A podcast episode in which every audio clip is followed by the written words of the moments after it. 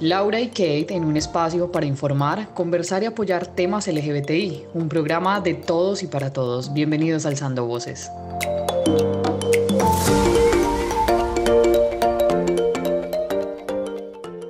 Mi querida Laura, yo estaba en una rumba espantosamente feliz. Cuéntame, ¿cómo estás tú? Buenísimas noches a todos, bienvenidos nuevamente a Alzando Voces, este nuestro espacio, el espacio de ustedes construidos entre todos con muchísimo amor. Estoy bien y mejorando. Qué bien. ¿Y tú cómo estás? Muy bien, muy bien. Y precisamente hoy nuestro programa eh, nos aboca a una serie de emociones, emociones de alegría, pero también emociones de mucha tristeza, por la semana que estamos viviendo. Así que esto arrancó. Alzando voces, gracias por estar con nosotras todos los domingos a las 8 de la noche. Hoy tenemos una súper, súper, súper invitada, así que no se vayan a despegar. Tenemos noticias y recomendados como siempre. Laura, por favor, recuérdame cómo nos encuentran la audiencia en las redes sociales. Bueno, nos encuentran en Instagram, nos encuentran en Twitter como Alzando Voces CO y todos los domingos la cita es a las 8 de la noche por nuestro canal de YouTube y nuestra página de Facebook Alzando Voces. Recuerden que estos programas quedan después en todas las plataformas podcast y se suben los miércoles. Igual toda la información la tenemos por Instagram y por Twitter para que por favor nos sigan y por favor se suscriban a este canal. Necesitamos suscriptores para que ustedes cada vez estén más eh, pendientes de nuestro programa. Antes de empezar, mi estimada Kate, quiero dedicar este programa a Juliana Giraldo, la persona trans que falleció o que murió a manos del ejército esta semana. Eh, esta dedicatoria es muy especial para ella y para todos sus familiares, amigos y conocidos que en este momento están sufriendo la pérdida de un familiar o de una persona cercana.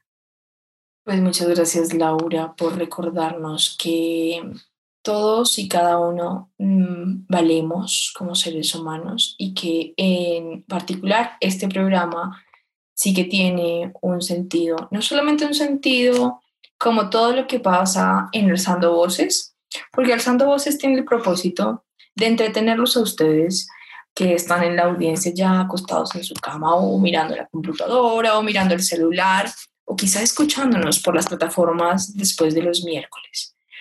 Pero también tiene un sentido educativo para todos aquellos que nos acompañan, los padres, los abuelos, los educadores, los religiosos o las personas que poco a poco están ingresando a escucharnos y en tratar de entender qué, de qué hablan este par de viejas locas, pero también qué implica ser de la comunidad LGBTI, para que naturalicemos lo que históricamente se ha desnaturalizado y se ha discriminado y se ha criticado y se ha vituperado, pero en lo particular se ha matado con balas, con palabras, con acciones y, y sí, este programa también va para Juliana, en particular, va para todas aquellas personas que son iguales, no son diferentes, que aman y sienten de la misma manera como históricamente la sociedad los ha visto y las ha visto. Así que empezamos, mi querida Laura.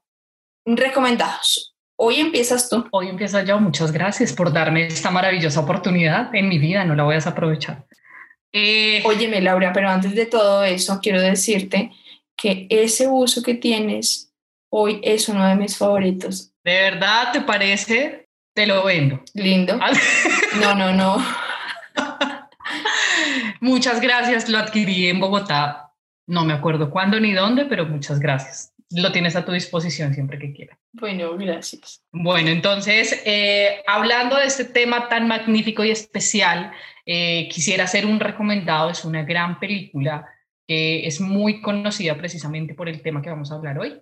Se llama La chica danesa. Esta película, no quisiera hacer el spoiler, pero esta película básicamente es eh, una biografía basada en la pintora danesa Lili Elbe, la primera mujer transgénero que se hizo una cirugía de reasignación de sexo y esto fue alrededor de los años 1920, es decir, cuando todo esto era un gran problema y era un gran tabú. Eh, los invito a vérsela, es una película que se rodó y, se, y salió eh, a la venta o salió al público en el 2015, es una película magnífica, extraordinaria, les recomiendo, creo que está en Netflix. Está. Sí, ¿verdad? Yo me la vi en Netflix. Igual, igual las personas que se la vieron, quiero que después de este programa se vuelvan a ver la película con muchísima más crítica eh, y muchísima, digamos que, eh, objetividad respecto al tema, que es un tema demasiado importante para todos y después de esta semana creo que vale la pena hablarlo con más seriedad. Yo estoy eh, invitando a toda nuestra audiencia para que nos escriba, para que nos haga preguntas por el chat de Facebook o por el chat de YouTube para eh, algunas dudas que tengan frente a las mujeres trans, que finalmente ese es nuestro tema del día de hoy. Y en particular, y hablando de Juliana, quiero contarte para las personas que no sepan o sepan muy poco, Juliana Giraldo es una mujer eh, que infortunadamente la impactó una bala del ejército. No había un retén. Iba con su esposo y al parecer también con unos amigos por las vías del Cauca, como cualquier otra persona puede ir por la vía de su departamento saliendo de Bogotá. Esto nos puede pasar inclusive a cualquier persona. Y Em, hicieron el pare un par de, soldados del ejército, como ya te lo había dicho, no había retén, estas personas pues claramente que se asustaron, hicieron el pare mucho tiempo después de la señalización de, de la autoridad. Y uno de los em, soldados empieza a disparar indiscriminadamente. Y una, una sola bala fue la que ocasionó la muerte de Juliana. Las investigaciones ya iniciaron y lo tomó la justicia ordinaria, eso quiere decir la Fiscalía General de la Nación, y en particular sobre este, el fiscal de unidad de derechos humanos quiere darle una, una investigación mucho más amplia desde una perspectiva de género. Eso quiere decir si la mataron en razón a su identidad de género, porque parece ser, eso dicen las noticias en varios reportajes de, mm, de prensa y audiovisuales, que siempre iban por esa vía y la tenían identificada, le pedían documentos y sus documentos aparecía eh, el sexo, la M de masculino, y siempre se le burlaban en la cara. Entonces, lo que pretende la, investigación finalmente es esclarecer si los hechos fueron eh, fortuitos, fue un, accionar de, un accionar indebido por parte de un soldado del ejército o si fue con una intención o en razón a su identidad de género.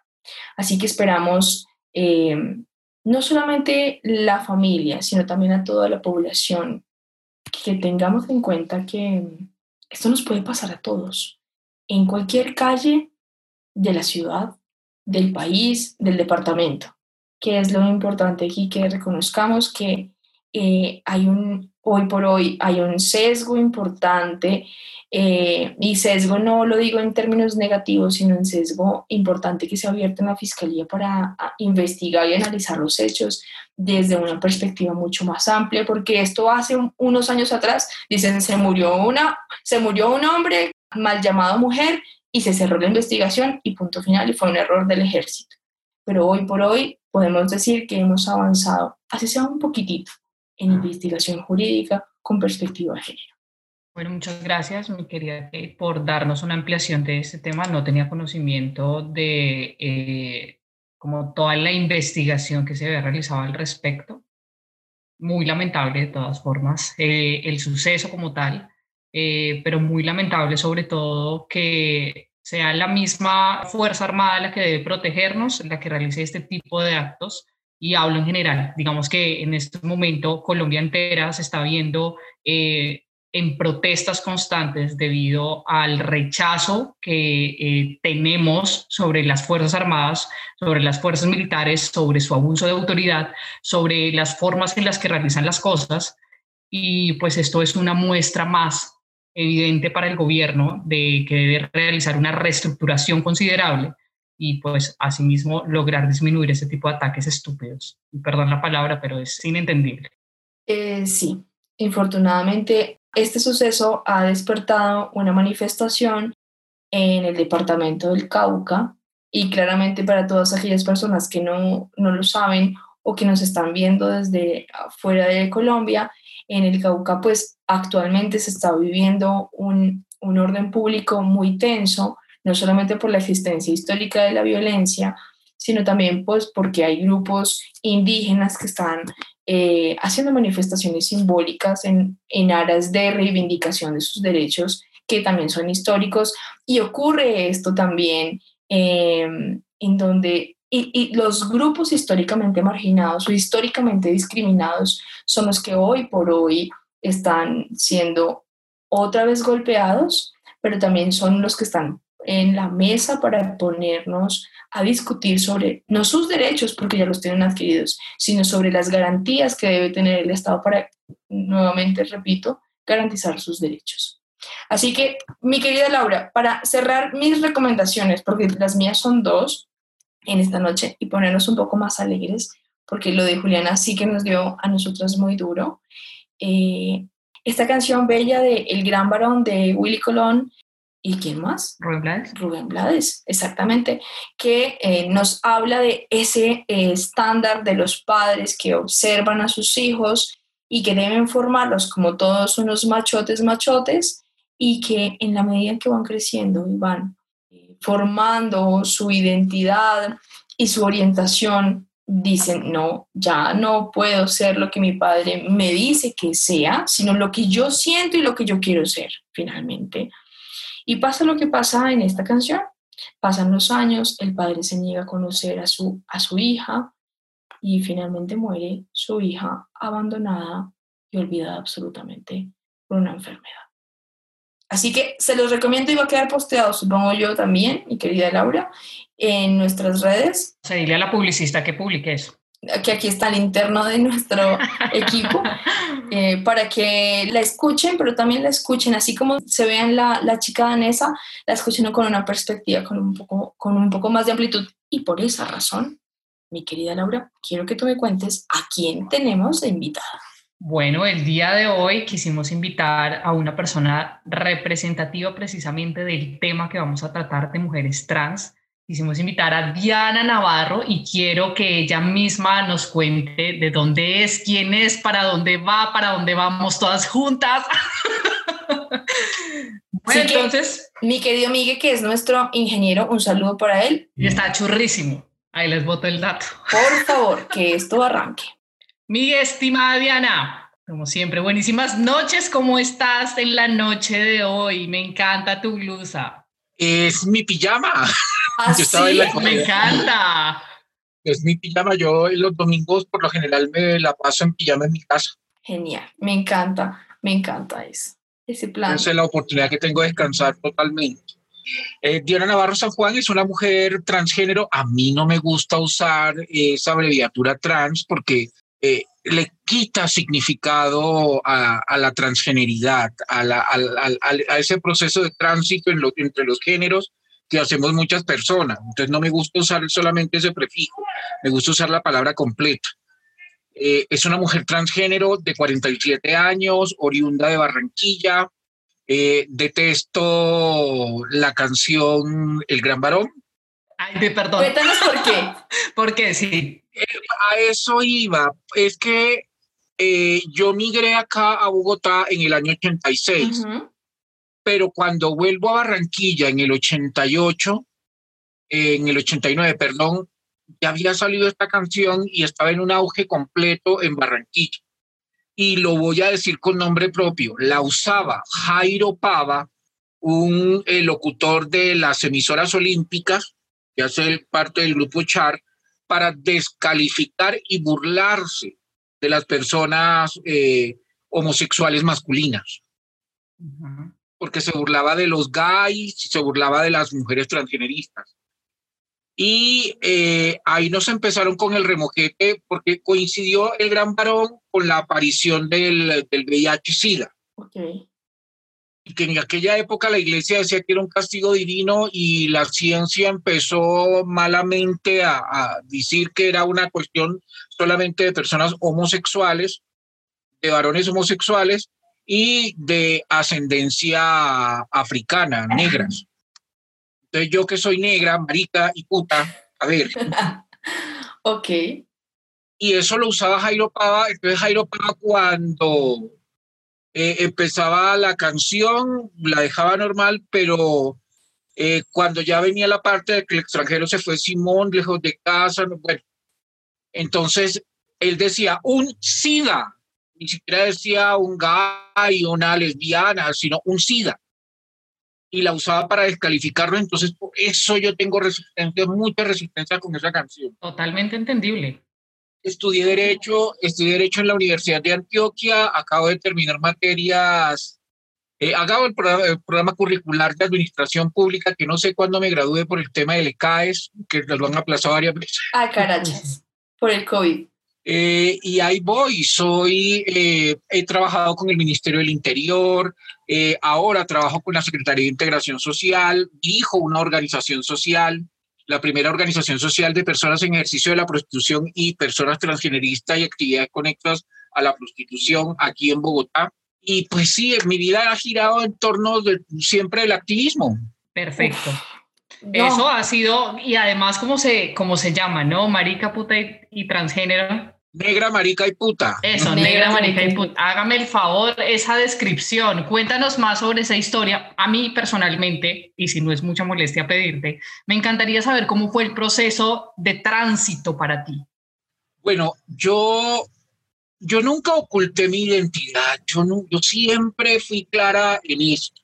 Desde el colegio, Mm, a mi papá le decía muchas cosas. Yo tengo unas anécdotas que con mi papá, que en descanse, que alguna vez iba saliendo en el 86 de mi casa, yo usaba el famoso hongo, que a mi papá no le gustaba ese corte, no porque fuera como muy femenino, sino porque mi papá decía que ese corte tan feo que parece que tuviera un tumor en la cabeza, por el volumen que tenía atrás. A mi papá no le gustaba, por eso.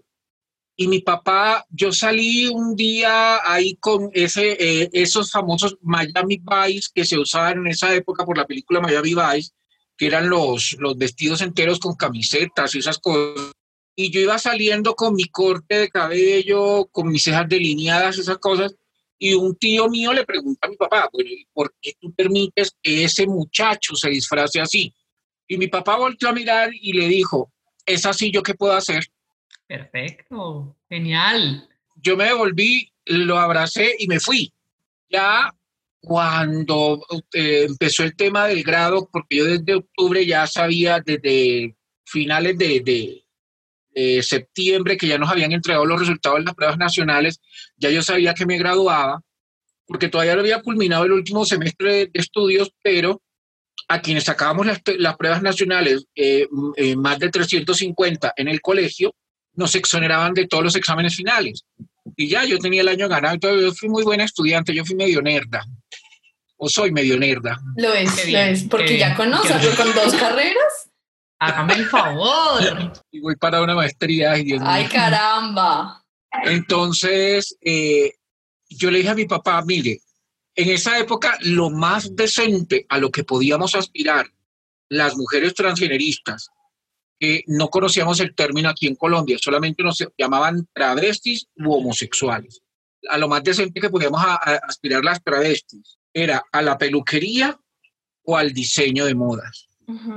El diseño de modas me daba mucho más estatus, era una carrera profesional, estaba en plena boga eh, el, el diseño aquí en Colombia por el tema de los reinados de belleza, los reinados internacionales Alfredo Barraza, el nombre de Alfredo Barraza arrasaba en todas partes. Entonces yo quería ser una Alfredo Barraza. Yo le dije a mi papá, yo quiero ser eh, diseñadora y quiero ser mujer. Y mi papá me dijo, usted puede ser lo que quiera hacer, pero no lo, pero no lo demuestre. Y ya después con el tiempo entendí que era la forma de decirme a mi, mi papá a mí, no quiero que sufras de violencia. Ok porque mi papá administraba eh, la, una parte de la planta de la loma de, de, la electrificadora del Atlántico en Barranquilla, le tocaba todo el centro de la ciudad y mi papá se enteraba de los crímenes, de las cosas. En esa época las personas homosexuales y las mujeres transgénero que ejercían la prostitución estaban relegadas a una parte que le llamaban la calle del crimen, en la 38 con 38 allá en Barranquilla. Y mi papá se enteraba de todo eso, entonces mi papá tenía, tenía en la cabeza, si este se me convierte en esta, va a terminar así, lo van a, la van a terminar matando. Entonces mi papá quería protegerme de eso, yo lo entendí mucho después. Y cuando mi papá me dijo, usted puede hacer lo que quiera hacer, pero no lo demuestre, yo decidí migrar de Barranquilla a Bogotá. Adriana me dijo, nos podemos ir, allá puedes vivir de tus shows, allá no hay travestis que canten, tú cantas, tú esto, tú esto otro. Y yo me vine para acá, para Bogotá, con la idea rosa que puede tener cualquier niña a los 14 años. Estudiar, conseguir marido y tener hogar. Con esa idea rosa me vine acá que en un momento, en, en, fracciones de segundo cambió. Claro. ¿Los 14 años? A los 14 años. ¿Cómo fue ese cambio, Diana, de, de Barranquilla, de la protección de tu papá, a llegar a esta urbe que finalmente es gigante y golpe. Sí, difícil de manejar. eso me sirvió, sí, eso me sirvió mucho para tener eh, sobre todo conciencia del dinero, porque yo me venía con mis ahorros que eran 486.700 pesos. Yo me creía mi multimillonaria. que se sepa el número exacto de cómo llegó a Bogotá. Sí, yo vine con plata y yo me creía millonaria yo compré mis cosas para amoblar la, habitación donde vivía y estas y todo lo, lo, que, lo que necesitaba en esa época. Me puse a trabajar en una peluquería de la que fui echada por celos, porque yo ya había vivido en Estados Unidos. Oh, yo hablaba inglés. Y el amante del dueño de la peluquería, que hoy es un peluquero famoso que me ha pedido que no lo nombre, ya me pidió perdón, el año pasado me pidió perdón y me dijo que no lo nombrara. Okay. Eh, me, me, intentó agredir, yo le respondí la acción y salí de la peluquería simplemente porque le ayudé a la pareja de él a hacer una, una, una traducción del, del, inglés al español. Él estudiaba comunicación social en la Universidad Javeriana. Yo le ayudé a hacer esa traducción.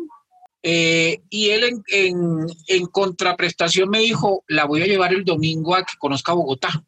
Y estábamos en ese plan, me estaba llevando una parte a la otra y él se llenó de celos, pensó que había algo más y mm, se cerraron las puertas en la peluquería.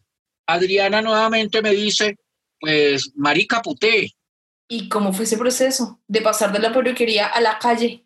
Y eso fue una sugerencia como, como entre amigas, ¿no? Como puté, así. Sí, así fue.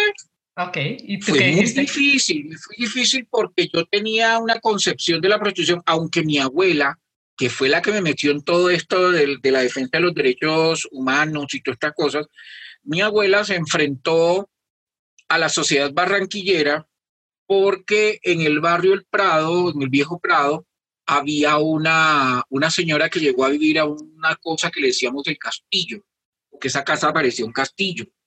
Y se empezó el rumor que esa señora era prostituta. Okay. Y mi abuela se le paró a, la, a, las señoras de la Junta de Acción Comunal y a todas esas señoras, les dijo, miren, aquí putas somos todas, porque a ustedes, hasta que, hasta que su marido les cambie la nevera, se tienen que acostar con él. Ah, Entonces su marido le paga el polvo con la nevera. Sí. Le paga la, manutención con la, el, sexo. Entonces, aquí no me vienen con maricas, todos somos putas. Y a esa señora no, no meten con ella. Tu abuela era una genio. Mi abuela era bellísima, una mujer bellísima. Y ahí realmente la señora era prostituta. Y ahí, ahí aprendí una frase que, que decía mi abuela, y que me repitió mi mamá de crianza, que es mi tía, en la viña del Señor hay de todo. Y si el Señor permite que haya de todo, ¿por qué nosotros tenemos que regresar? Mi abuela era ese talante.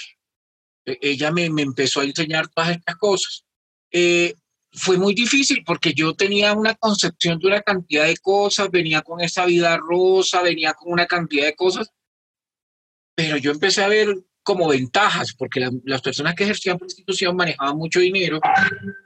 En esa época eh, era muy buen pago el, el, trabajo sexual de una persona transgenerista y pues yo empecé a ejercer prostitución y vi las ventajas en el manejo del tiempo y en el manejo del dinero. Luego, bueno, yo tengo un proyecto de vida que no lo he abandonado, no ha sido una de las ventajas mías. Yo iba a estudiar, en las noches trabajaba, tenía mi dinero, compraba mis libros, compraba todo. la, el cambio en el manejo del dinero y estas cosas no fue mucho, porque mi padre era muy complaciente en esas cosas.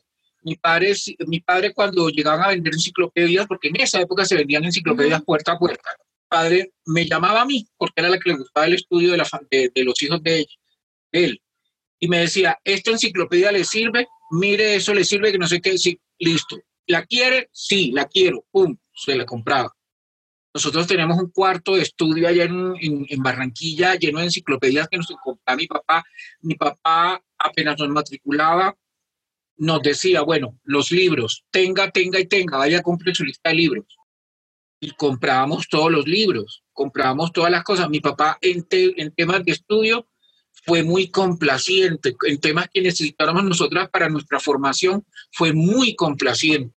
Él no se medía en eso. Una le pedía, vea, es que lo, llegaba una del, llegaba el del trabajo a las seis de la tarde porque en esa época se trabajaba de 8 a 4, perdón, de 8 a 12 y de 2 a 6.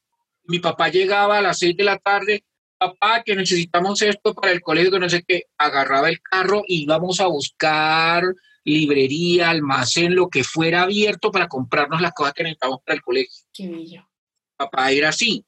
Yo amo, yo amo mucho a mi papá, a pesar de que ya murió hace dos años, yo amo mucho a mi papá. Y pues en esa época, un cliente mío se dio cuenta de que a mí me gustaba estudiar y esa cosa, un sacerdote jesuita, se dio cuenta que a mí me gustaba estudiar y todas las cosas y me dijo, bueno, si tú quieres estudiar y estas cosas, eh, tienes que terminar el bachillerato. Yo yo soy bachiller. De verdad, a los 15 años ya eres bachiller, ya tenía 15 años porque yo cumplo años en enero. Inmigré aquí, el, llegué aquí a Bogotá el 9 de diciembre de 1986. Y me dijo, ah, bueno, sí, listo. Y me ayudó a entrar a la Javeriana. Pero cuando en la Javeriana se dieron cuenta, en esa época, que yo no solamente era homosexual, sino que era travesti y que ejercía la prostitución, buscaron la forma de sacarme. Ay, ¿y entonces? Eh, yo vi truncado mi proyecto de, vida y estas cosas, pero mi primera pareja, Luis Alberto, un hombre maravilloso, me apoyaba mucho en esto. Le no, póngase a estudiar, mire, montemos un negocio. Le dije, bueno, montemos una peluquería. Montamos la peluquería, yo seguía estudiando. En esa época estaban muy de moda los, los temas de sistema y esas cosas. Entonces yo en una cosa que se llamaba, o se llama, no sé si existe todavía, Instituto Académico, bueno, mira, una tarea que tengo, pasar por la 17 con novena a ver si existe el Instituto Académico. Porque ahí aprendí, en esa época, Worstar, Lotus, D-Base, eh, yo no me acuerdo qué más programas, pero... Hilera de mujer, me encanta, me encanta que nunca te diste por vencida para estudiar. No, yo nunca me di por vencida. Y vivía con Luis Alberto, teníamos el negocio, él tenía su trabajo, yo me venía acá, me escapaba al centro, que él me tenía prohibido el centro, pero me escapaba en los viajes de él para mirar cómo estaban mis amigas, mis compañeras, estas cosas, no, no había perdido eso. Y eh, empecé a hacer, cuando salió lo de la séptima papeleta, yo tenía el, el, recorte del bogotano que con tanto trasteo se me perdió. Ah. Todavía existía el, voto, el bogotano cuando, el, cuando lo de la séptima papeleta, yo marché en la séptima papeleta. Hágame el favor la historia. No, yo ah, en estos días que divulgaron un video por ahí de Claudia López con el cabello largo y, sí, me acordé de ella. Yo me acordé de ella perfectamente y yo marché ese día. Y en el bogotano, porque como el bogotano era tan amarillista, sí, sí, sí. bueno, ¿y usted por qué está marchando aquí? Porque yo quiero estudiar. Sencillo. Y la, y la cosa que en el bogotano salió la, la, la, la, la foto que salió ahí, la, tenía el titulito, los, los gays quieren estudiar. Ah, carajo. Ni siquiera me reconocía como una mujer transgénero. En, esa época no se conocía el nombre. Los gays quieren estudiar. Yo la tuve por ahí mucho tiempo y la he tratado de recuperar, pero no, no, no me ha sido posible. No, una reliquia. Pero yo tenía esa foto. Yo tenía esa foto. ¿Y cómo resultas y, cómo terminas tú de, de Bogotá o, o, o, la marcha de la, de la séptima papeleta en, en estudiar Derecho en Medellín, en la de Antioquia. Lo que pasa es que muere mi primera pareja en un accidente de tránsito aquí en la 19 con Caracas. ¿Con quién habías puesto la peluquería? Exactamente. Y tuve una, una serie de problemas y estas cosas y decidirme para Medellín para evitar los problemas con familiares de él. Porque en esa época no reconocían los derechos de las parejas del mismo sexo. Él colocó todos los bienes de él a nombre mío, eh, lo que teníamos a nombre mío para prevenir cualquier situación, porque él era un hombre mucho mayor que yo. Yo tenía 15 años cuando lo conocí, él tenía 39. Entonces, él para prevenir todas esas situaciones, puso, entonces la familia empezó a acusarme de que lo robé, de que una cantidad de cosas, intentaron hacerme un atentado. Dios. Y yo decidí irme para Bogotá con otra amiga. Cuando yo llego a Bogotá, un día en la peluquería en la que yo llegué a trabajar a Bogotá, en la zona de Lobaina, llega un muchacho que estaba estudiando educación física y deportes, algo así en la, en la Universidad de Antioquia, y llegó a que le cortara el cabello. Y tenía un diccionario de inglés y unas, unas copias. El inglés ha sido maravilloso a mí en, mi vida, no tanto por aprender un segundo idioma, sino porque me ha abierto muchas puertas y muchas cosas. Y el muchacho no me dejaba cortarle el cabello. Yo le dije, mire, deje eso ahí, deje eso ahí, ahora yo le ayudo a traducir.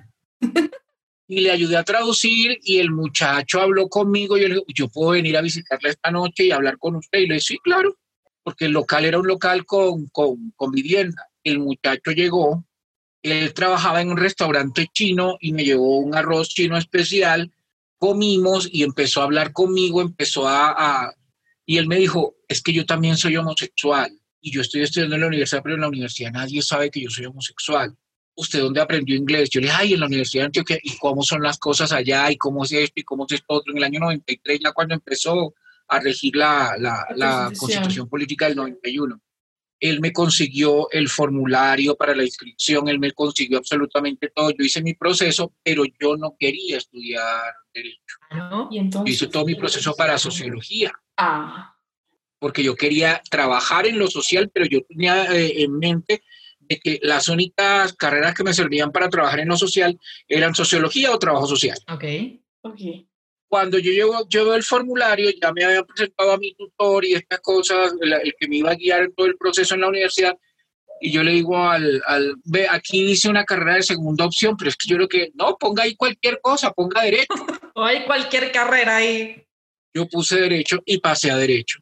Y no a sociología. Ah, mira cómo son las cosas del destino. Hacia derecho. Ay, Yo me quejé, lloré, pataleé y él me dijo, no, pero haga el primer año y luego se Y hace pasa. el cambio cuando esté dentro. Sí, sí, eso es. Ajá. mi mejor amiga Marta Analia Usuga González, que yo la adoro, eh, ella vive en Medellín, me, esa fue una de las personas que estuvo siempre apoyándome a mí ahí. Ella entendíamos en esa época que pues eso era como una cosa de logro personal porque no iba a tener proyección. No nos imaginábamos todos los cambios que, que había. Y ella me empezó a apoyar, ella me apoyó. Mire, si no fuera por Marta Análida, yo no fuera hoy día lo que soy. Yo me hubiera quedado en mi negocio, trabajando en mis cosas, pero ella me empezó a apoyar. Ella, ella fue un apoyo importante que yo encontré en mi vida. Y mi pareja de ese momento también. Bueno, mi pareja de ese momento porque yo lo iba a echar, yo lo iba a dejar. Sí, ya yo me aburrí porque ¿Cómo así? ¿Por qué? Cuenta el chisme. Ay, es que los paisas son muy alegrones, por decirlo de alguna forma. Entonces les, les bailan, Me encanta, les me bailan encanta el no solamente mucho los pies, sino lo de los ojos y el resto del cuerpo. Ah, carachas. Ok. Entonces, yo he sido Todo una claro. persona, yo he sido una persona que eh, yo exijo lo que doy.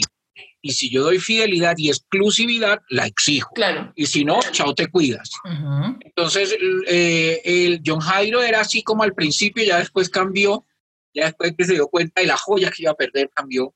Sí. Entonces, él me empezó a apoyar mucho, empezó a apoyarme mucho, mucho, mucho, mucho, mucho. Pero Marta Nálida fue un apoyo fundamental, un apoyo fundamental. Esa sororidad entre mujeres, de los sueños, de las cosas, ella fue fundamental en mi vida. Tengo una pregunta, Diana. Aquí esta, esta sororidad que tú hablas, ¿es de mujeres transgeneristas o también de mujeres cisgénero? De mujeres, sean transgénero, sean cisgénero, sean lo que sea. Esa, esa, esa hermandad, esa, ese sentimiento entre mujeres de apoyo, de respaldo, estas cosas, eso se da entre mujeres. Y en esa época no lo conocíamos como sororidad y se dio de una mujer cisgénero heterosexual a una mujer transgénero homosexual. Qué bello. Ya fue un apoyo fundamental de hasta pagarme el arriendo cuando yo estaba en casa de clase. Oh, qué bello. Allá en Medellín. ¿A los cuántos años terminaste Derecho? Uy, yo terminé como a los 24 años, más o menos, 24, 25 años. Lo que pasa es que yo me cambié la edad para poder volarme del país. Que nadie lo sepa. me encanta la historia, me encanta todo. La, ¿Cómo así que te cambiaste la edad para irte del país? Sí, cuando regresé en el 89 a Barranquilla, yo solamente tenía 17 años. Ajá. Y yo llegaba con toda la voluntad de decirle a mi papá, vea, me salió un viaje a Europa y estas cosas, entonces yo me da el permiso y estas cosas para irme.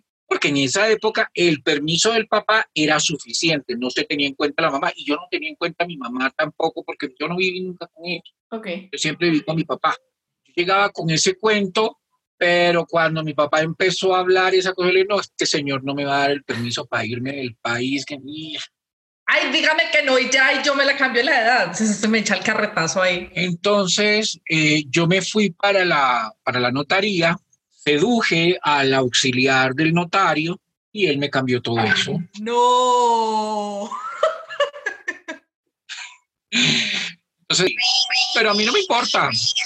A mí no me importa parecer mayor de lo en la cédula no me parece, no me importa eso. Pero fue un añito nomás, ¿no? finalmente no es que sea, uff, que cinco años, ¿no? No, no. Un año. Porque en esa época, en esa época ponían problemas, es que una tenía que ir, porque en esa época para el pasaporte no se exigía la libreta militar. Ah. Entonces, eh, la libreta militar se sacaba a los 19 años, después de todo el proceso de esas cosas, y yo me monté la edad, yo en mi cédula parezco cuatro años más vieja. También me tocó pues. seducir al, al, al de inscripciones, al de incorporaciones de la, del, Distrito Militar 10 de allá de Barranquilla para que viniera la libreta militar. ¡Carajo! y lo lograste. Sácase tus dotes. Claro, el sexo es una herramienta poderosa.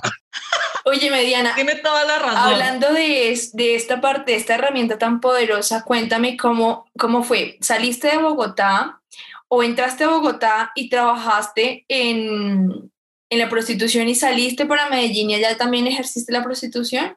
Sí, nosotras lo llamamos putipeluquería. Porque es que a las peluquerías llegan hombres buscando a mujeres transgénero. Ok, ok. Llegan buscando mujeres y algunas aprovechan y algunas no. Con el tiempo ya otras se van vinculando y estas cosas, pero pues eso pasa en muchas peluquerías aquí. Son sitios de contacto, son sitios donde los hombres eh, se pueden sentir seguros, no, no van a criticarme, llegué a la peluquería a buscar a una peluquera y no se va a dar cuenta nadie, le pongo la cita, me la llevo, entro al, cuarto que tienen atrás para esto. En esa época en Medellín era así, eh, pasamos la puertecita y pasamos a otro lado y ya ahí tenemos las habitaciones. Eso se da, eso se da. las peluquerías pueden ser sitios, no todas, pero las peluquerías donde trabajamos mujeres transgeneristas y algunos hombres gays eh, sirven de sitios de contacto para conocer gente y que nos contraten para para eh, vender servicios sexuales. Ok, porque finalmente se sienten seguros, afuera se sienten desprotegidos y pueden ser objeto de... No tanto que se sientan seguros en cuanto a la inseguridad eh, eh, física, sino social. Se sienten seguros en lo social que no van a ser criticados. Simplemente fui a una peluquería a cortarme el cabello y ya. Genial. No lo van a tener en cuenta así. Entonces ven a un señor entrando a una peluquería y no más. Ok, Diana, cuéntanos ese tránsito de, salir del país. ¿A qué fuiste a Estados Unidos? ¿Qué hiciste allá? En Estados Unidos fui de menor de edad, de, chiquita y estas cosas. Bueno, las dos fueron de menor de edad, pero ya para Francia. Ya la otra fue arreglado, fue arreglado el asunto. Fue arreglado el asunto. Eh, me gané un concurso en el colegio y me fui. Okay. Me gané una cosa ahí en el colegio y me fui allá, estuve en Estados Unidos y toda cosa. Mi papá le echaba la culpa de mi homosexualidad de haber ido a Estados Unidos porque ya me habían contagiado de Ah, carachos. mi papá le echaba, en sus cosas, en sus historias, en sus creencias, esas cosas. Él, le echaba la culpa.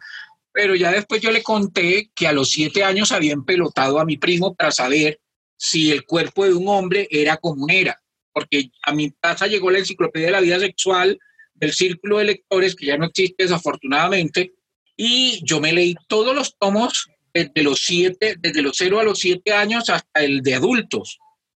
Y a mí me, me impactó la estructura del, es, es una enciclopedia de colores que viene por edades. Sí. Ay, yo la tengo. Y sí, tienes toda la razón. Yo también tenía como ocho años y me leí toda esa enciclopedia hasta lo último, hasta lo que dice adultos.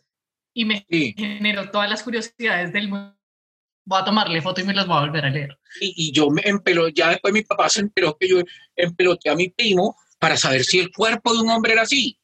Y entonces... Yo me fui para Estados Unidos en esa época por el colegio y ya para Francia aproveché que una amiga mía se ganó un concurso y que parte del concurso era ir a visitar una cosa allá en Inglaterra. Ella no hablaba inglés, yo sí.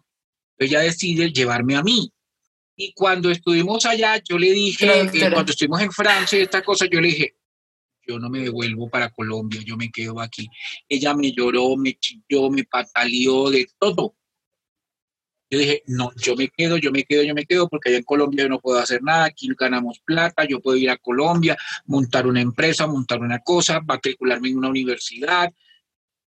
Bueno, ella ya, echada al dolor, se vino para acá, para Colombia y me dejó allá en Francia que de Francia resultó yo deportada, porque en el 89 una colombiana, Esmeralda, eh, en medio de, de, la droga y estas cosas, asesina a un ciudadano francés que era un artista y empezaron las batidas y a mí me cogieron en esas batidas y me tuvieron ahí a las afueras del, del, ah. del aeropuerto Charles de Gaulle en, una, en unos camiones grandísimos que habían ahí adaptados como casas de detención para deportarla a una a Colombia. Ahí la tenían un mes y a mí me detuvieron. Yo compartía el espacio con una brasilera, que yo a esa brasilera lloramos cuando nos encontramos en el 2011 aquí en 2011, 2012 aquí en, en Bogotá. Que ella vino, ella fue la que me reconoció a mí, yo no la reconocía a ella. Y ella me dijo, Petit, porque ella me decía a mí la Petit, tú eres la Petit. Yo la quedé mirando y nos abrazamos y ahora, tenemos mucha comunicación las dos. Ya vive en Brasil, tiene su casa, tiene una empresita allá en Brasil con los hermanos y nos comunicamos mucho, nos hablamos mucho.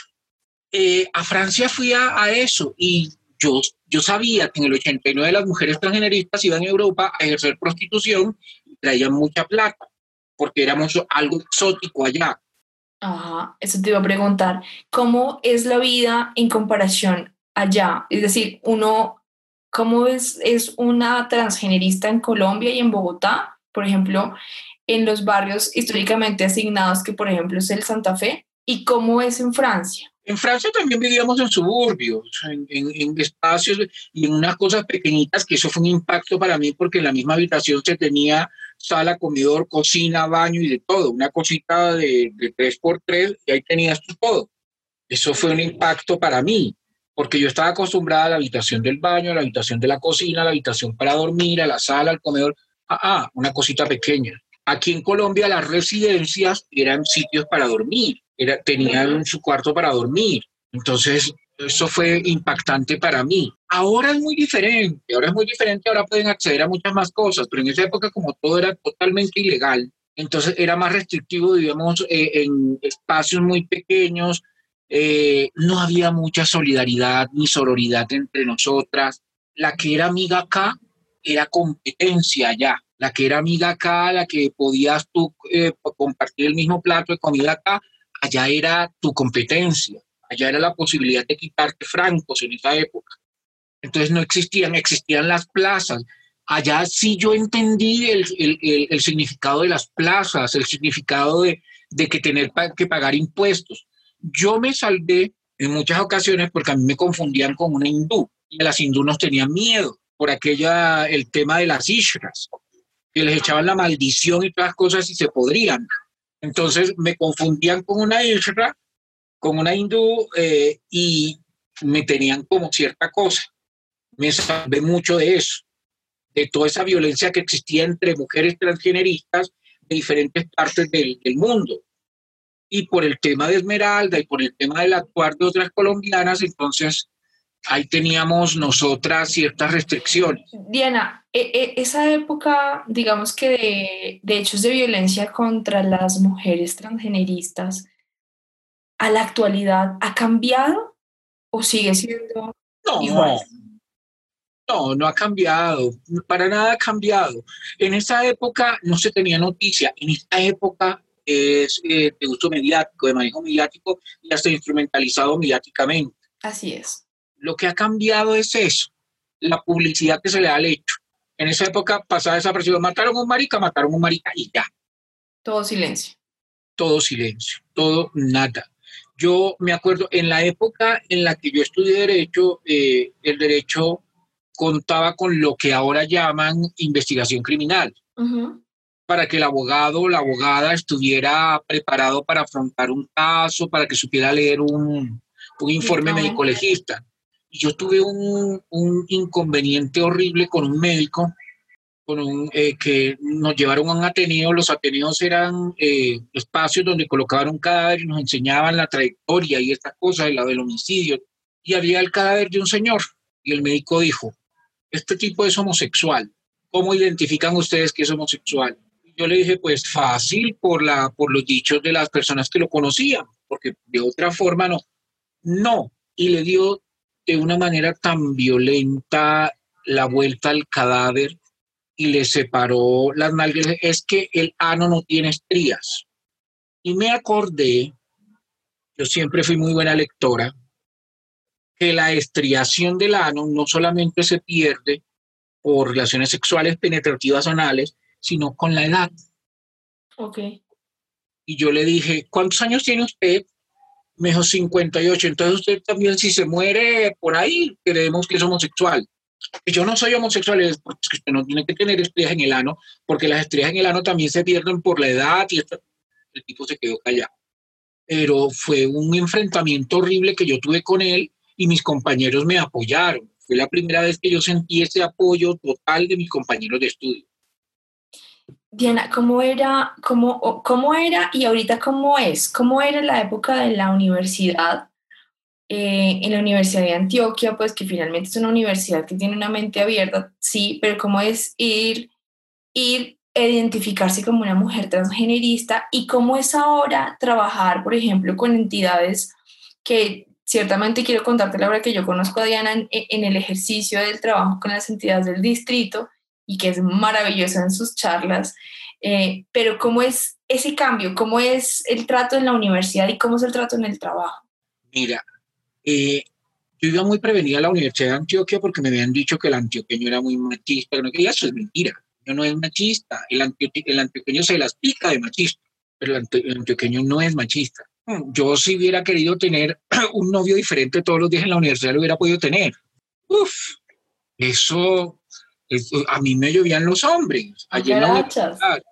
Yo tenía esa prevención. Y a mí se me cayó la prevención desde el día que tenemos el proceso de inducción, que estamos ahí, está la psicóloga hablando. Entonces ella estaba hablando de algo y yo levanté la mano.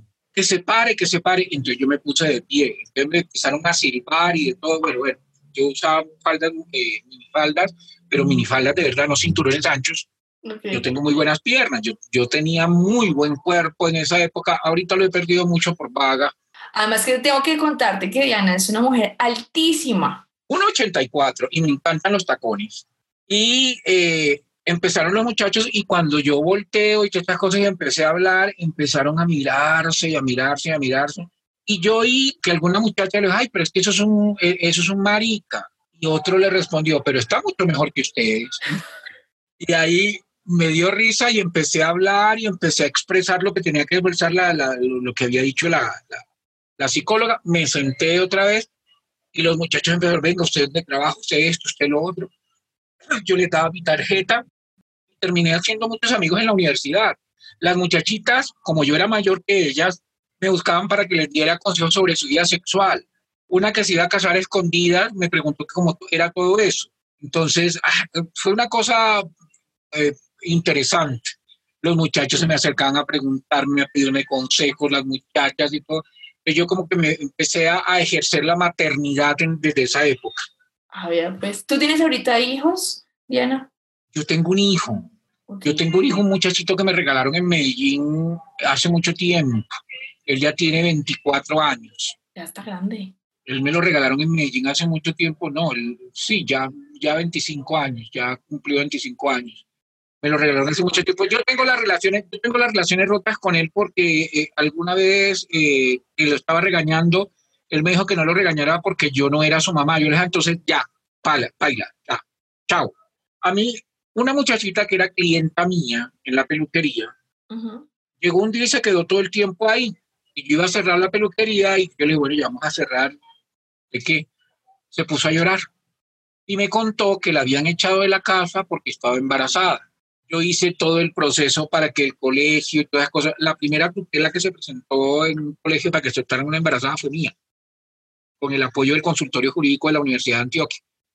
Mm, interesantísimo. Hicimos todo eso en la Universidad de Antioquia. Es que en la Universidad de Antioquia yo tuve una cantidad de oportunidades la Universidad de Antioquia fue un espacio maravilloso para mí. Okay. Conocí gente, me conoció gente, la curiosidad de, por, yo fui la primera travesti en ingresar a la universidad como travesti. Había muchas, había muchas transgeneristas, pero eran transformistas y eh, lo hacían todo oculto. Habían gays, pero lo hacían todo oculto. Yo fui la primera transgenerista pública, pública en la universidad. ¿Cómo, cómo era el, el papeleo en la universidad eh, en términos de cómo a ti te nombran como Diana, pero cómo era el papeleo para la inscripción, como Diana o como aparece en el registro. No, eh, en la universidad, eh, como aparecía en mi cédula de ciudadanía, William Enrique Navarro San Juan, y a mí no me importa eso, yo no tengo por qué cambiarme el nombre. Yo simplemente tengo el nombre de Diana porque mi papá me bautizó nuevamente. Yo cuando llegué a mi casa en el 89, estábamos en el patio de mi casa y yo oigo a mi papá llamando a una tal Diana. Diana, Diana. Y yo le pregunto a mi primo, ¿y a quién llama a mi papá? A ti, pendeja. y yo fui y le dije, no, pero es que yo no me llamo, ay, usted es Diana porque queda igualita a su mamá. Y ahí me quedé Diana. ok, oye, Entonces, pero qué bello es, es recibir ese apoyo del padre, ¿no? Sí, mi padre era maravilloso, mi padre, yo no sé si era muy irresponsable para su época o muy moderno, porque mi papá yo para qué me voy a poner a pelear contra la corriente. Sí. Mi papá era así, mi papá era un ser eh, bellísimo. Y mi papá siempre se refirió por la educación que recibió con él, Mi papá decía, le decía a sus amigos, cuando me veían en televisión hablando, que me estaban entrevistando y esas cosas, que mi papá vivía muy orgulloso cuando yo fui la primera travesti en la dirección nacional de un partido político aquí en Colombia. Ah, qué bueno, que no sé qué. Es que él tiene su problema, pero es eh, mis hermanas me contaban eso, con envidia, porque mis hermanas siempre me han tenido envidia. Eso es una relación eh, familiar, disfuncional, tóxica y de todo. Pero bueno. Diana, ¿cómo es la, en la actualidad Diana? ¿Qué hace Diana en la actualidad? En la actualidad, mis compañeras y las personas que me conocen dicen que me he vuelto pendeja. ¿Cómo? Pues que yo no salgo a ninguna parte. A mí nunca me gustó el ruido. Entonces, ahora que tengo la posibilidad de no salir, no salgo que tengo mi trabajo del que vengo, que ya no me toca salir a ejercer prostitución todos los días a la calle para devengar eh, mi, sustento y estas cosas, entonces ya yo no salgo, yo me permanezco encerrada, estudiando, leyendo, analizando, mirando cosas eh, que, que sirven para, una, para, para todos mis procesos sociales. Entonces ya tengo esas oportunidades. Diana eh, se la pasa trabajando casi todo el tiempo me encanta Netflix, ahora que nombraron Netflix, me encanta Netflix, estoy que compro Amazon, pero me dicen que no es muy bueno, entonces eh, estoy ahí porque a mí me encanta estar en mi casa viendo películas, leyendo, escuchando cosas, a mí me encanta eso. Yo siempre fui, mi papá me decía de pequeña la monja. A mí, supuestamente, los varones eran los que sacaban a las hembras a las fiestas y a las calles. Mi papá le tenía que decir a mis hermanas, sáquenlo, sáquenlo. Mi papá me decía la monja. Diana, ¿Y dónde está la monja? yo, yo, yo tengo una pregunta porque siempre me lo he cuestionado. en realidad son dos. La primera es sobre la prostitución. ¿La prostitución la ejerces por necesidad y hoy por hoy que ya tienes, digamos que un trabajo y que te gusta leer y te gusta pues estar en la casa, ensimismada, pero finalmente con tus procesos sociales, eh, ¿extrañas o finalmente es una decisión también de voluntad? Y la segunda pregunta es, eh, ¿cómo es ese proceso de, de, decirles a tus, a tus hermanas o tus hermanas finalmente lo, lo, lo vieron desde muy, desde muy, desde la muy naturalidad? Que tenían otra hermana. Ellas no lo aceptaban porque las mujeres costeñas son muy machistas. Ok. Las mujeres costeñas son totalmente machistas. Y eh, en la costa existía una época, una, una creencia de que la mujer que andaba con homosexuales era porque era puta y ninguna mujer quería ser catalogada como puta. Ok. Entonces, eso existía en una época en la costa. Eh, mis hermanas lo rechazaron, mis hermanas lo rechazaron.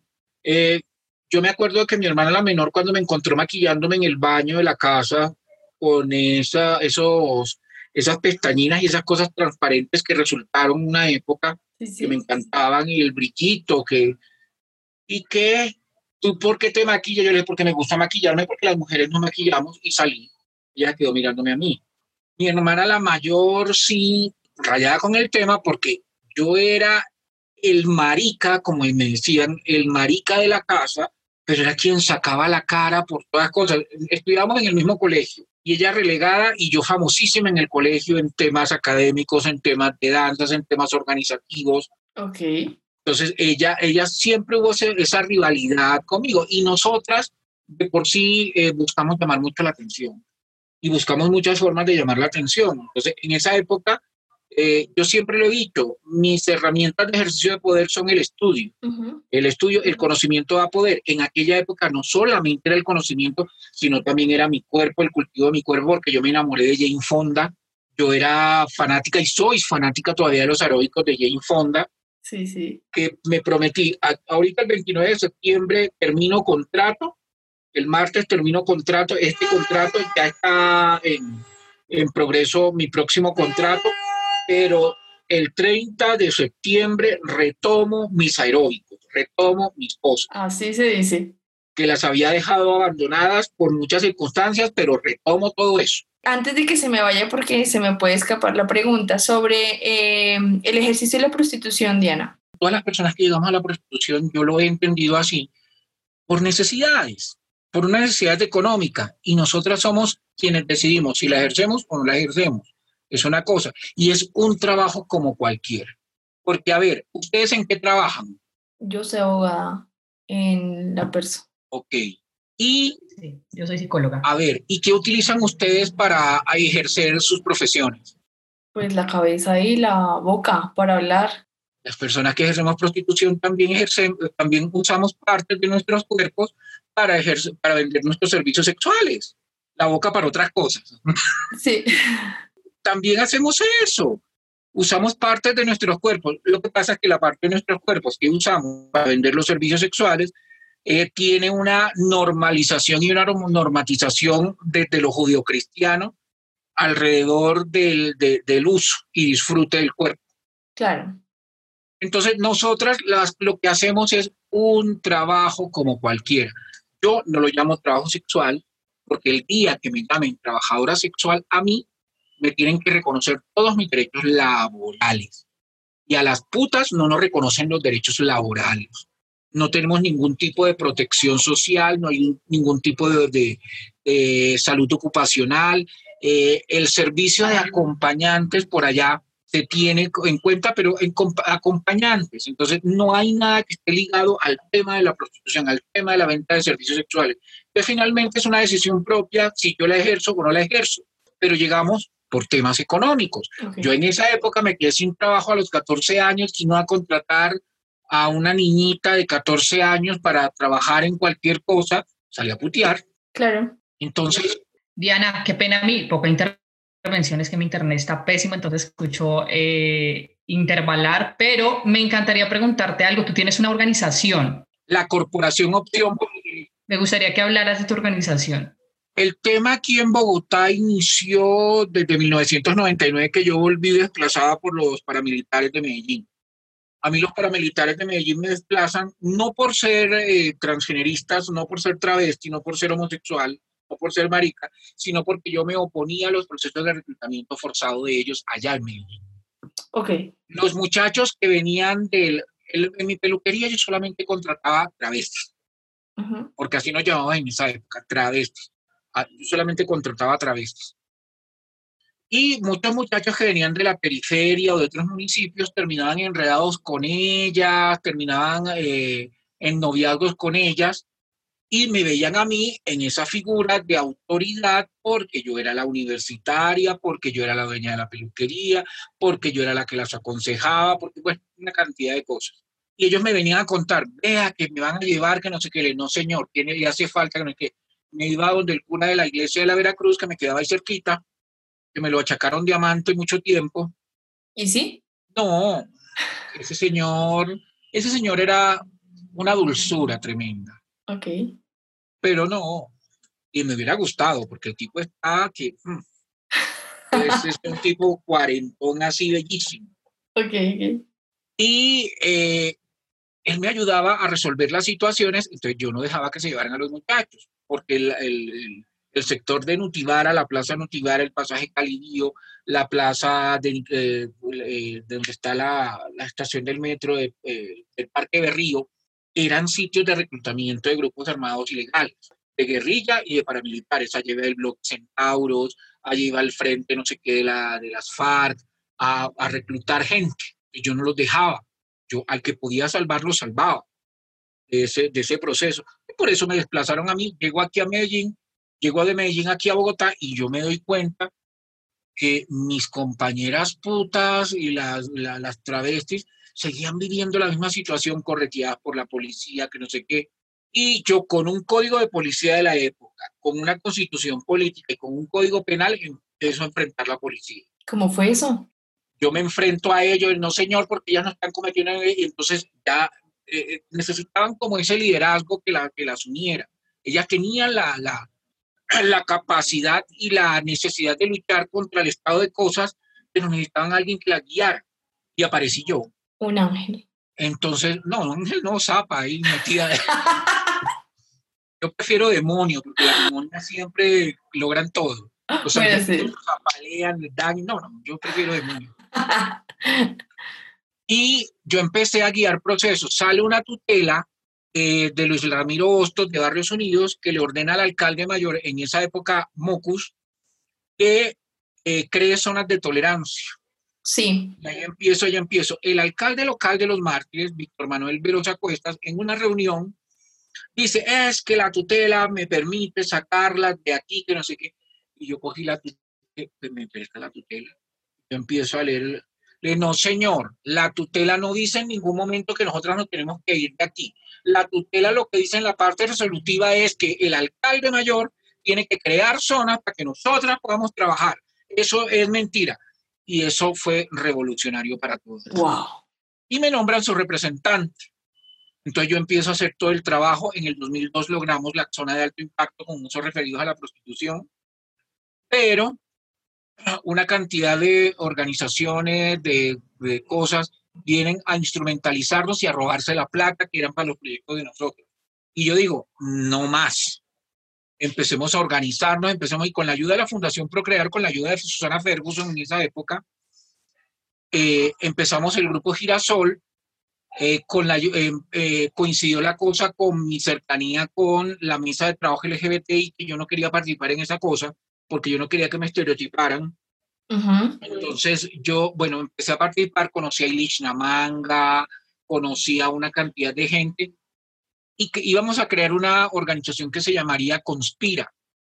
Sí. Pero finalmente no creamos Conspira, eh, todo el mundo empezó como a separarse y yo dije, bueno, voy a crear la Corporación Opción por el Derecho a Hacer y el, el deber de hacer. Llamo a mis amigas del grupo Girasol, les muestro las cosas, les manifiesto las cosas y creamos la organización. La registramos en enero del 2008.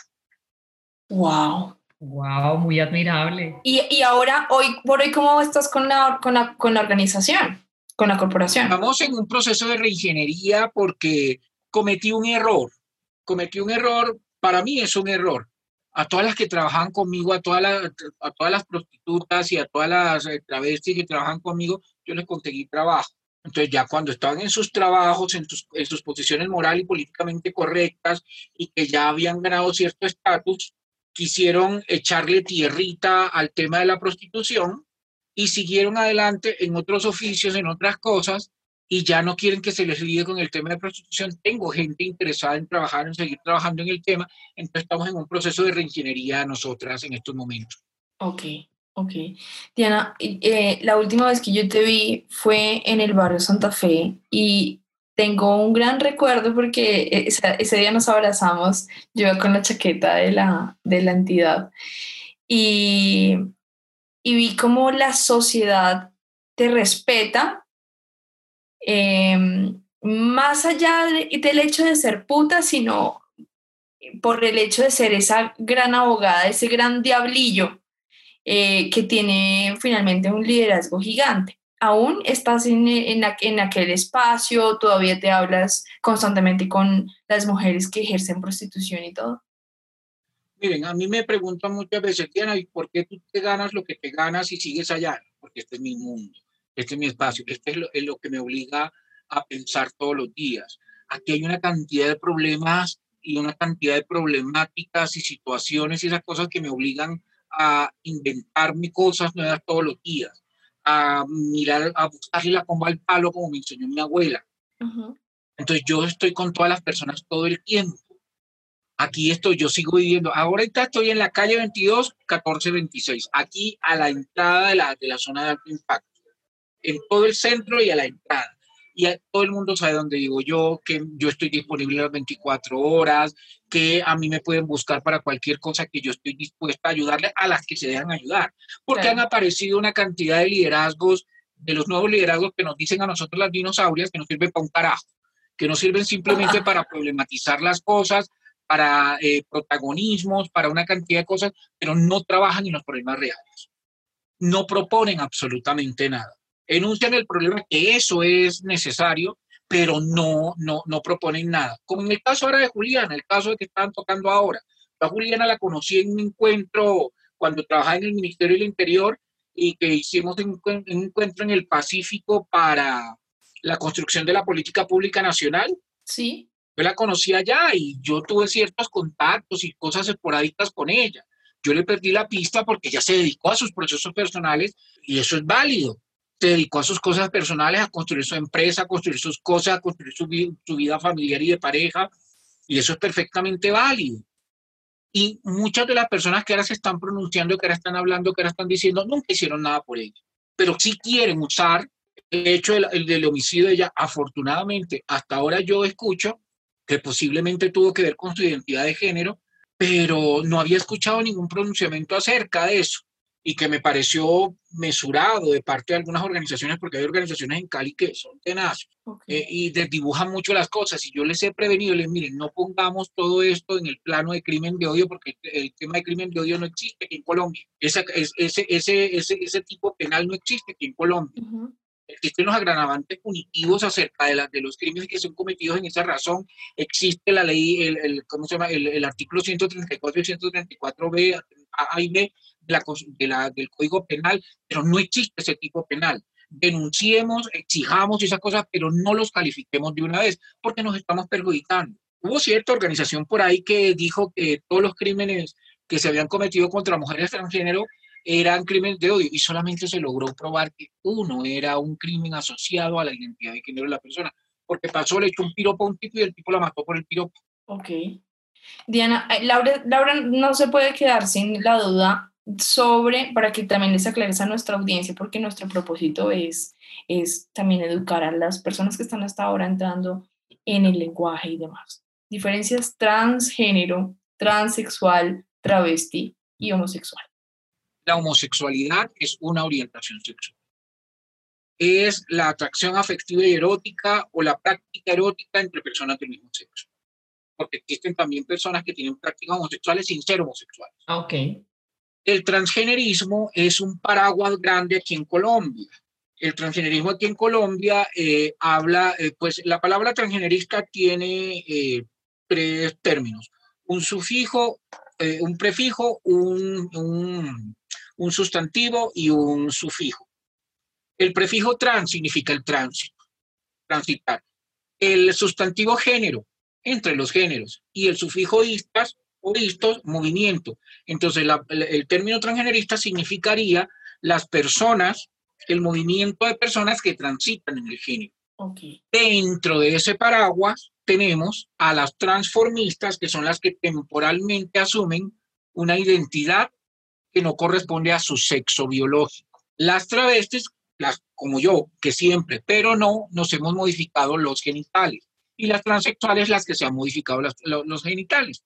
Esas somos las personas transgeneristas aquí en Colombia que para comodidad eh, eh, decidimos en alguna, eh, en, alguna, en alguna época solamente llamamos, llamarnos transgeneristas, pero por la flojera que, por la, ahorrativa en términos de lenguaje solamente, que somos las colombianas y los colombianos, lo dejamos en trans. Y empezamos trans, trans, pero eso se ha desdibujado, eso ha perdido su significado. Entonces yo rescato mucho el término completo, transgenerista, transgénero para darle ese significado profundo que tiene. La identificación de las diferencias. Bueno, sí, Diana, eh, yo sé que este tema tiene mucha tela por donde cortar. Me encantaría que obviamente fuera mucho más largo. Eh, de, de, antemano pido disculpas, sé que no opiné mucho, no participé mucho, pero fue porque mi internet realmente está pésimo hoy y no, no pude, digamos, que hacer muchas intervenciones. Eh, sin embargo, ya que mi internet se arregló justo a lo último, Diana, quiero decirte de manera muy respetuosa que admiro completamente tu historia. Muchas gracias por abrir este espacio para podernos contar más allá eh, de toda tu historia y de todas las cosas que has vivido, abrirnos la oportunidad de ver quién eres como ser humano. Creo que nosotros como sociedad lamentablemente juzgamos con sin argumentos válidos y es muy importante que se abran estos espacios para que personas increíbles como tú puedan hablar desde el fondo de su corazón. Y quiero resaltar algo muy importante. Eh, admiro mucho tu amor al estudio. Eh, me encanta las personas que desde siempre, pese a todas las dificultades, nunca se han rendido para estudiar, porque creo que las personas que estudian le están haciendo guerra a la ignorancia en el mundo, que suficiente sí tenemos y que es la que nos tiene realmente divididos como, como humanidad. Entonces, eso principalmente quisiera rescatártelo hoy. Admiro completamente todo lo que has hecho, porque todo lo que has hecho lo has hecho a base de tu estudio y precisamente lo que decías ahorita eh, sobre eh, cuando defendiste a tu comunidad con argumentos claros, como es que aquí dicen la tutela que tal cosa es tal cosa, eso lo hace una persona que se ha dedicado a estudiar, una persona que se ha dedicado con corazón, con pasión a hacer lo que tú haces. Entonces, de verdad, admiro profundamente toda tu labor. Muchas gracias. El conocimiento da poder. Yo, yo por eso le digo a las muchachas, no es el hecho de que se monten en el tema de que yo soy lideresa y que yo quiero hacer, que no, que, no cualifíquense, aprendan, hermanas. Exacto. Antes de cerrar el programa, me encantaría, y como es comúnmente visto en nuestro programa, eh, no sé si quieras dar un mensaje a cualquier persona, a cualquier comunidad, a cualquier cosa, me gustaría que dieras un mensaje basándome en el caso de Juliana, el caso de moda de Juliana. Juliana fue una mujer que se preocupó por construir su proyecto de vida. Ese es mi consejo para las mujeres transgeneristas. Construyan su proyecto de vida. Capacítense, cualifíquense en cualquier rama, en cualquier espacio, en lo que quieran, pero cualifíquense. Dejen esta maricada de victimizarse. Sí, tuvimos que visibilizar de todas las conductas de las que fuimos víctimas, de las que somos víctimas y de las que posiblemente en un futuro seguiremos siendo víctimas. Pero ahora hay que demostrar nuestras capacidades, que nosotras somos capaces de hacer. No que solamente somos las víctimas, sino que somos capaces de hacer. Totalmente. Qué excelente mensaje. Me encanta. Estoy muy feliz de tenerte, Diana. Muchísimas gracias por aceptar nuestra invitación, por salir de la cama, por estar sentada frente a la computadora y por acompañarnos a este lindo proyecto que es también tenerte aquí y alzar una voz para que esto se normalice y para que de igual forma las personas que no saben, pues lo sepan. Así que a toda nuestra audiencia, muchísimas gracias. Yo quiero dar un agradecimiento, yo quiero un agradecimiento porque no se me puede pasar, porque lo han invisibilizado mucho, porque otras instituciones tienen el tema ahora, pero yo le quiero dar un agradecimiento profundo a la Personería Distrital de Bogotá porque si no fuera por la Personería Distrital de Bogotá, el Estado colombiano no hubiese recibido la orden de formular una política pública. Yo quiero darle agradecimiento porque en aquella época eh, Esmeralda Caro e Isabel Agatón caminaban con nosotros las calles. No importaba la hora y nos presentamos a la fiscalía y peleábamos, procurábamos garantizar los derechos de las personas transgeneristas. Yo le quiero dar ese agradecimiento a la Personería de Bogotá porque la Personería de Bogotá ha sido fundamental, no solamente en el proceso bogotano, sino en el proceso nacional. Muchas gracias, muchas gracias. Bueno, y con eso, con eso cerramos. Agradecemos a toda nuestra audiencia la noche de hoy por sacar también de su tiempo y escuchar esta maravillosa historia. Eh, estoy muy complacida de tenerte acá. Espero conocerte después en persona. Y eh, los invitamos a todos a seguirnos en nuestras redes sociales, en Instagram y en Twitter como alzandovoces.co. También Recuerden que la cita es todos los domingos por nuestro canal de YouTube y por nuestra página de Facebook Alzando Voces y los miércoles estaremos posteando nuestros podcasts en todas las plataformas. No olviden por favor suscribirse a este canal y recuerden que cada ocho días tenemos un tema y una invitada maravillosa. Muchas gracias Diana nuevamente por estar con nosotros. Kate, muchas gracias a ti también por tu tiempo y nos veremos entonces dentro de ocho días. Bye bye. Bye bye. Gracias.